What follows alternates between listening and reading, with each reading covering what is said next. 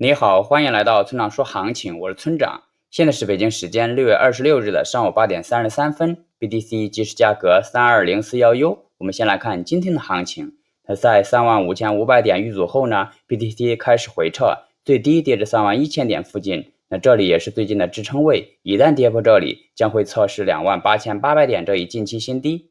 在下跌的过程中。币的 Finex 上有人借出两点四万个币来做空，那有猜测是此人在赌最后一个利空，也就是国家即将整顿交易所的 O2C 通道。那对此呢，咱们不好做评论，只谈谈我对目前行情的看法吧。那就是做空的风险在逐渐的变大。总结一下就是空头趋势，但谨慎追空。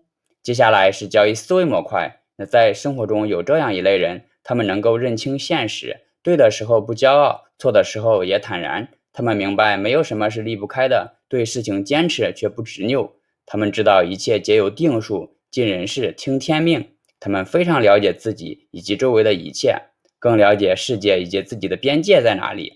我们把这类人统称为活得明白的人。那在交易的世界里，也有这么一类人，他们看得清大事，能够坚持自己，却又能够接纳不同的观点。他们深刻理解概率。能够意识到赚钱与亏钱都是自己的见识、性格以及运气的共同结果。他们能够始终保持清醒，不迷恋权威，能独立思考。